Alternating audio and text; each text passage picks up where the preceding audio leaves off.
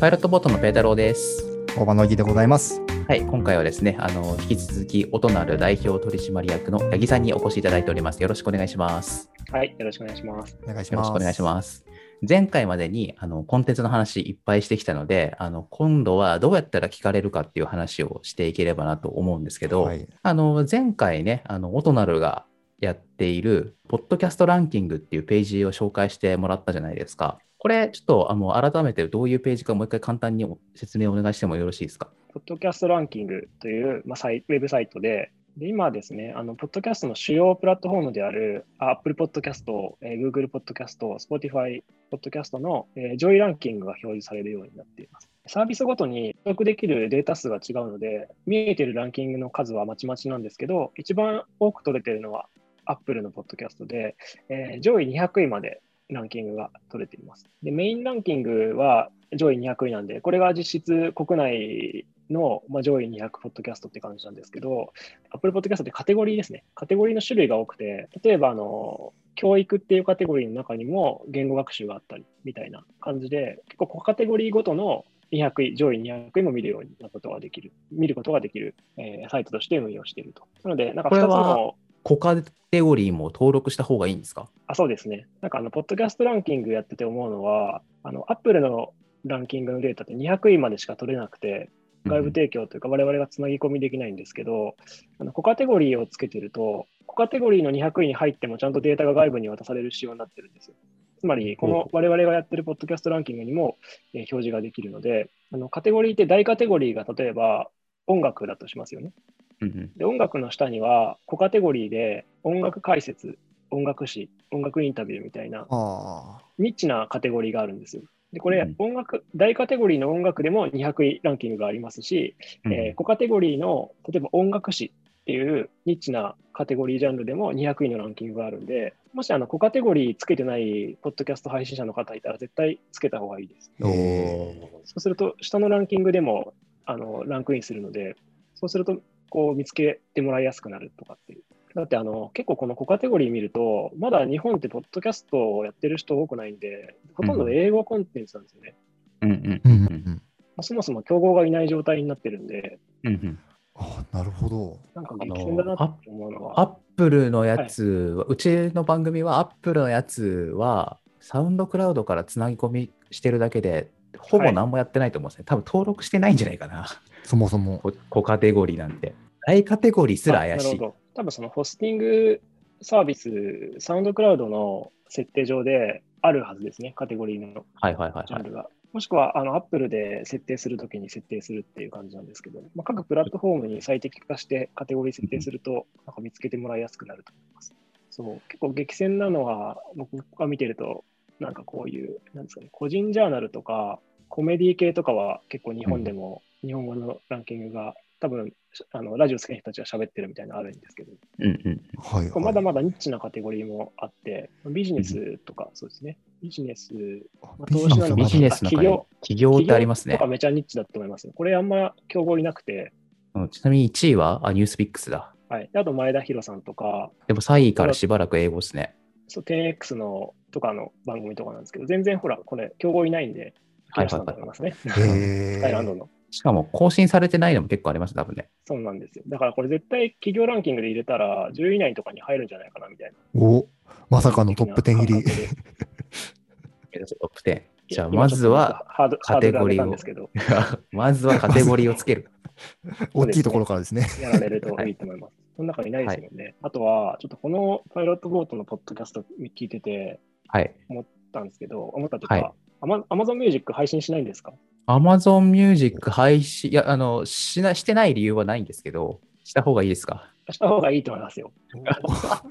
Spotify に送るのと同じですね。いろんなポッドキャスト、ラジオ局さんのポッドキャストとか見てても、あの Spotify と Amazon で拮抗するぐらいなんか再生数あったりするんで、そうなんですね。まだ国内だと Apple が多いんですけど、実は。うんうん。Apple が、まあ、多くて、で、その次が Spotify と Amazon で同じぐらいとかっていうのが、まあ、本結構番組によっては多いんで、バカにむしろなんか Amazon ポッドキャスト全然聞かれてるイメージなかったんで、まあ、ほったらかしたってのもあるんですけど、僕は結構大衆向けっていうか、Spotify って地方の方とかって意外に知らなかったりするサービスなんですよね。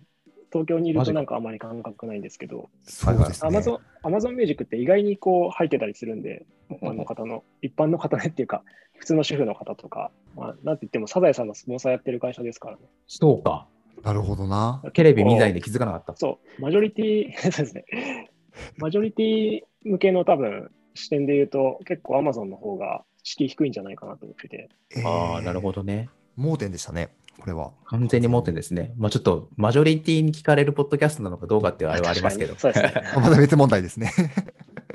なるほど。Amazon Music に登録か。正直、めんどくさいのもあるんですよね。うんなんかあの、最初、あの、僕、まだ始めた当初って、もうサウンドクラウドくらいしか方法がなかったんですよ。ので、サウンドクラウドをやってたんですけど、で、最近、最近って1、2年前かな、あの、Spotify も配信できるようになって、まあそこも始めて、だからなんか3回アップ、Amazon も入れると3回アップロードしなきゃいけないってちょっとめんどくさいなと思うんです。なんかこれいい方法ないですか、はい、ああれでもそもそもアンカーにあの移し替えてるのをアンカーにもアップしてるんですか？アンカーにアップしてます。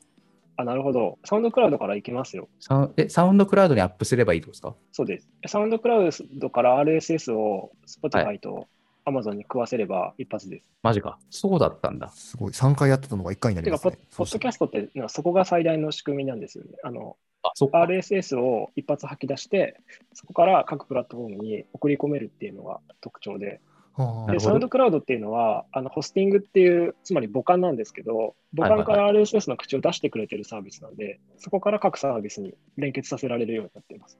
えちなみに、アンカーに、で、サウンドクラウド今有料なんですけど、はい。アンカー無料でいけるじゃないですか。まあ、ちょっと制限とかありますけど、多少。じゃあ、アンカーから吐き出すことも、もしかしてできます？鋭い指摘ですね、それは。おお やっていきますよ、もちろん。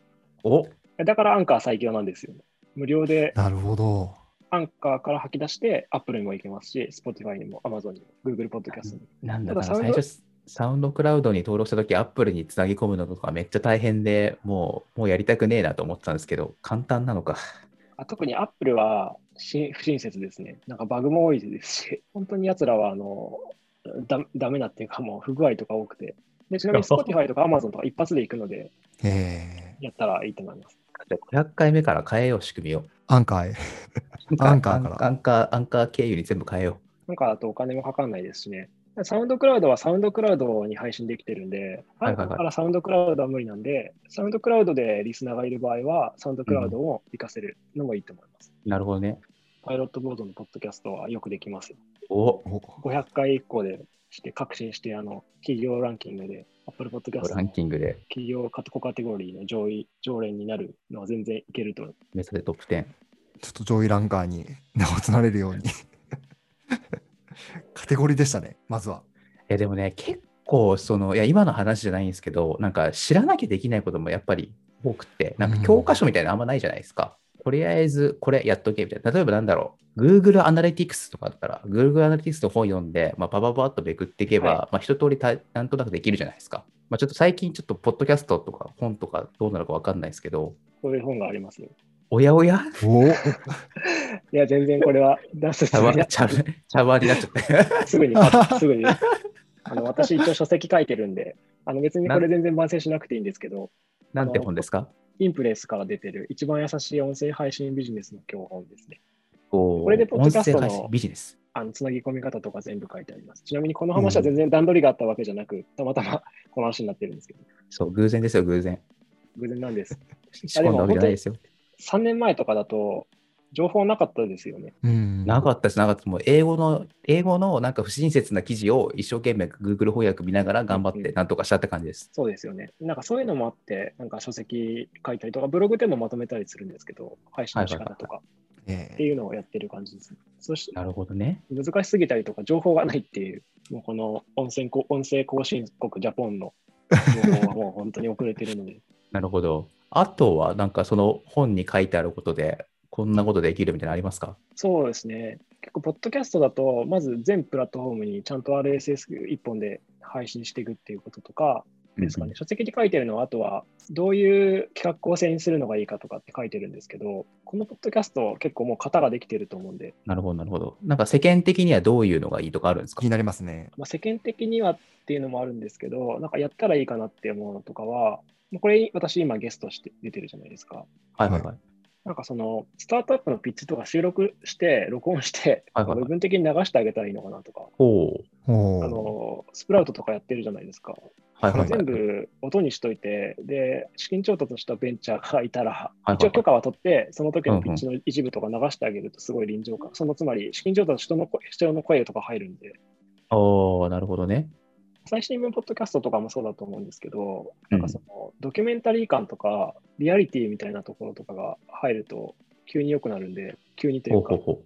なるほど、とか結構いいんじゃないかなと。なるほどな。ど。例えばですけど、あの、で僕たちがイベントやってますと、オトナルっていうスタートアップが出てきますと。で、オトナルっていうのはデジタル音声広告配信の会社ですみたいなことを言ってるので、そこを切り取って、あ、そうです、あのそうです。流すみたいな感じですね。ああ、なるほどね。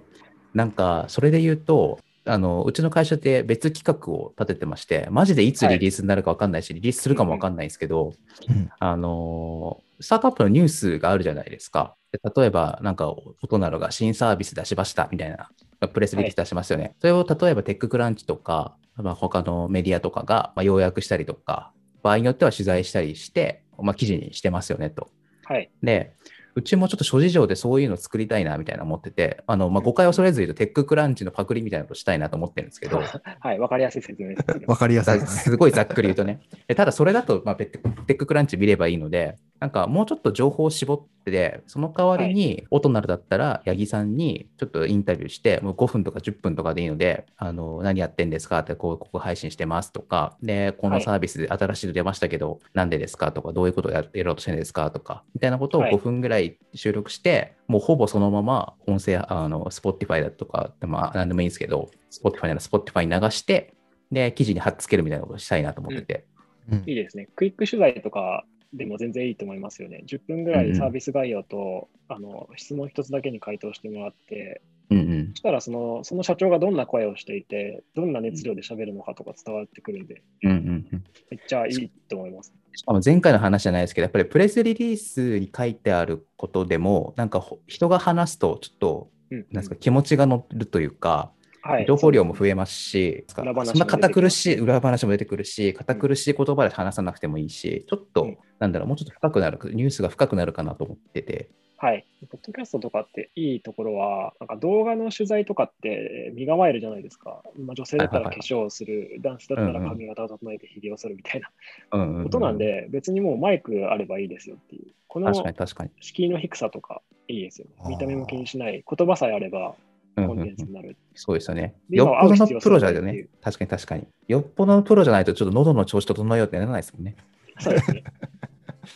確かにプレスリリースって結構のっぺりしてるというか、ななんだろうな、その概要がさらっと伝わるものになってると思うので、音声が本当に5分とかでもあるだけで全然違いますね。お面白そうですね、そこれは。プレスリリース読んで、なんじゃこりゃって思うのでも、話聞くと、お前それめっちゃいい話してるやんけみたいな話いっぱいあるんですよね。そういうのをね、ちょっと配信したいなっていうのはありますね。じゃあやるか。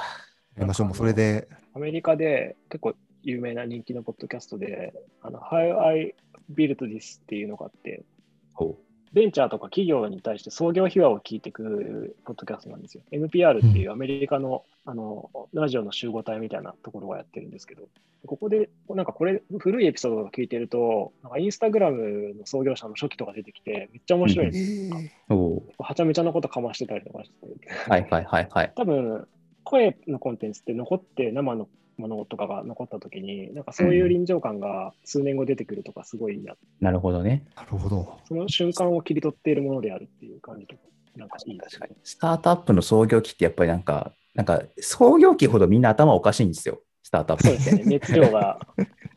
えこれどこの会社だったっけな？ちょっと忘れちゃったんですけど、アップルのお店があるじゃないですか。はい。はいそこのアップル製品触れるようになってますよね。それの Chrome の、Chrome っていうか、そのサファリか、サファリのデフォルトを全部自分のサービスページにしてきた話とか。最悪だ。はい。エ中アビーですねエアビーさんです、ね。エアビーだ、エアビーか。エアビーですね。あ、やべえなんですね。エアビーだ。そうだな。いやみたいな話とかいいねいや、それもテキストで見ると、いや面白いけど、ちょっと頭狂ってるだけみたいに聞こえますけど、それをね、なんか面白おかしく話してほしいみたいな。ちょっと今のは迷惑行為な気もするけど、でもそれ本人が喋ってたら、うんこいつ面白いなってなっちゃいますね。多分そうなん好きになっちゃいますね。そういうの聞きたいですね、確かにね。How I built this ですね。最後にいい話が聞けました。まだまだやれることありますね。あの、そうですね。全然ありますね。500回にしても。そうですね。あの、音声良くするにどうしようみたいな話とかもあったんですけど、いや、そんな話より、小カテゴリーを登録しろみたいな。そうですね。配信のなんか整備をするのがいいと思いますね。うんあの、RSS で各サービスつなぎ込んで、はいはいはいはい。カテゴリー整備してっていう。いや、ちょっと、後で本買っときます。ありがとうございます。勉強しましょうね。勉強しましょう。あとは、これ、あの、まあわざとポジショントークしていただきたいんですけど、あの、はい。まあ、デジタル音声広告っていうところで、はい。盛り上がってるよって話は初回とかにしていただいたと思うんですけど、例えばテレビ広告とか、ウェブのバナー広告とか何でもいいんですけど、他の広告と音声広告違う点とか何かありますか？どういう人に向いてるよみたいな。手法の、まあ、特徴は、なんかマーケティングのパネルで言うと、マーケティングって多分ブランディングとかを強化するものと、獲得って言われてその場でコンバージョン取らせるものってあると思うんですよ。でどっちかというとブランディング向きな性質は持ってて、認知系、長く買われる消費財とか、ちゃんと覚えさせるみたいな効果の方が高いかなって感じですね。おーなバージョンを徹底的に取るんだったら、リスティングか SNS なんですけど、そこの補助として第一早期を取るみたいな感じですね。例えば、あの、スポエナジードリンクといえばホニャララみたいな時に、徹底的にすり込むみたいなのにやっぱ音声強くて、あとはですね、干潮率が異常に高いっていうのがあって、完全聴取率ですね。で、競合になるのは動画なんですけど、YouTube の完全聴取率は、だいたいあの20、ごめんなさい、えっ、と、そうですね、20から30%とかですかね。うんうんまあ、高くても30%ぐらい。はい。はい。で、干潮率、音声広告って基本的にさっき言った通り、ながら聞きしてるんで、止めないんですよ、途中で。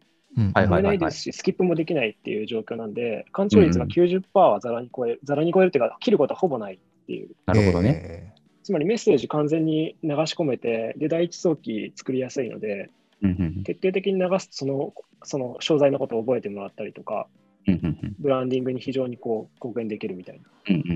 のが特徴ですかね。なるほどね時々なんか。めちゃくちゃ獲得オーディオで撮りたいですって言うんですけど、なんか性質としては、もうちょっとブランディング寄りのうん出稿方法で、なんかバナー広告、ディスプレイ広告とかっていうバナーと、なんか合わせ技で使うとクリック率がめちゃくちゃ上がるみたいな、うんえそういう補助的な役割とかもありますね。ポッドキャスト聞いてるときって、だってすぐにスマホ見るとかじゃないですもんね。そうですね、その場でコンバージョンはしないんですけど、うんなんか商品紹介されても。KPI とかトラッキングで言うと、あの関節のコンバージョンとか取れるんですよ、今。関節のコンバージョンって何ですか？直接コンバージョンはバナーががあって、まあ、クリックするじゃないですか。その場で買うっていう。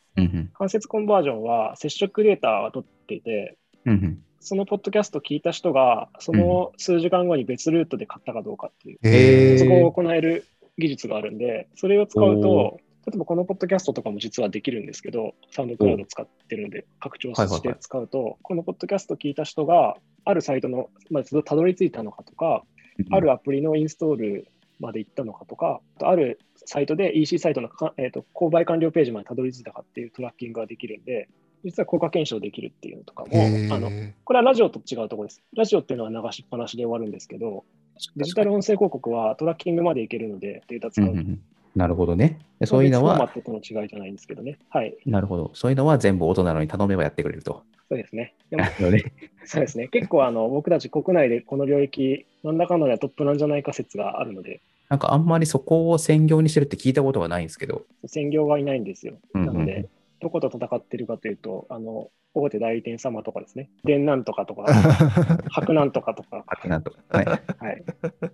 なるほど。のまあ、大手代理店とかねはい。はいはいはいはい。へえ、面白いななんか最後に宣伝的なことありますか？最近のトピックとか。そうですね。まあ、トピック、宣伝もちょっとさせてもらいたいんですけども、どうぞどうぞ。そんな大宣伝になるか分かんないですけど、200位にも入ってないんで、いいやいやい。やいや。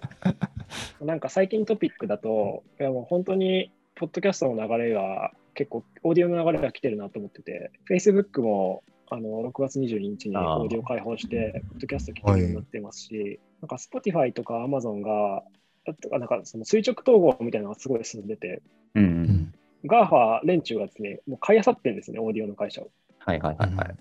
で、昨日も Amazon が Art90 っていう、19ですね、Art19 かっていうあのホスティングサービス買って、今 Spotify ってアンカーと Spotify 揃えると、ホスティングと送り込む先ってセットになってると思うんですけど、Amazon い Music も Amazon Music と Art19 でつながってるっていう感じで、構勢力図がだんだんできてきてるとか、この後、多分また三つどもえの戦いが始まる。三つどもえか四つどもえか五つどもえかわかんないですけど、はいはいはいはい。えー戦国時代なんですそう、結構面白いなって思ってますね。まあ、日本のプレイヤーもいますしね。そうですね。日本のプレイヤーはは結構音声配信プラットフォームとか個別アプリだったりすることが多いと思うんですけど、うんそうですねラジ。オトークとかいいですね。あの、この前の前回、前回か前々回か話してた、えっ、と、エンターテックの配信とかやってたのがラジオトークだったんですけど、ああ、そうですね。はい。なんかああいう、ラジオ、ラジオトークから Spotify とかに配信してましたね。んそうですね、日本勢のサービスとかも盛り上がってきているので、全然僕の告知じゃ今のはないんですけど、音声プラットフォームの結構、なんか、いやもう昨年ぐらいから動き始めてましたけど、激動感が今年すごいあるなっていう、うん。えうん、思ってる感じですね。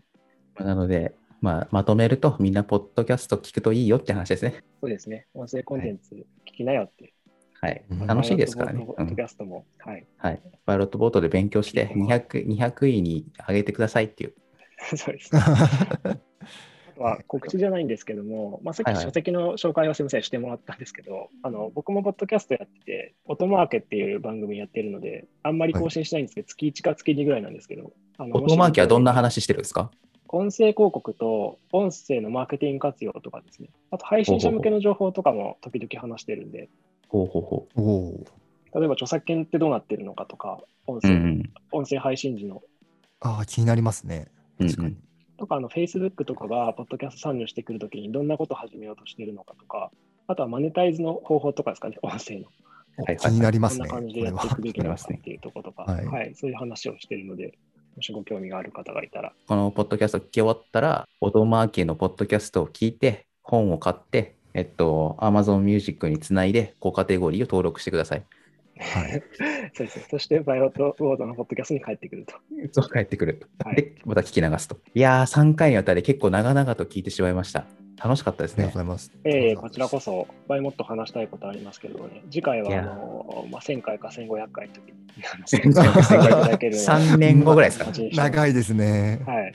いやーだいぶ知らないことありましたね。やっぱりいや、。知らないことばっかですよ。やっぱプロに聞くのが一番ですね。うんすごい、だから500回続けてるのはマジですごいなって思いますよね。うんそうですね、仕事、仕事、なんか前も話したんですけど、仕事じゃないことで500回続くってあんまないよねっていう話してました。そうですね。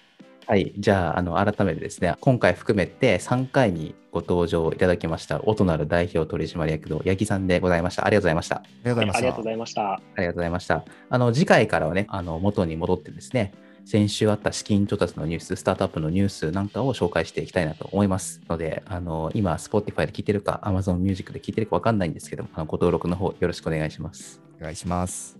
はい。それではですね、えーペータローとオギーの資金調達キャストでした。また会いましょう。さよなら。さようなら。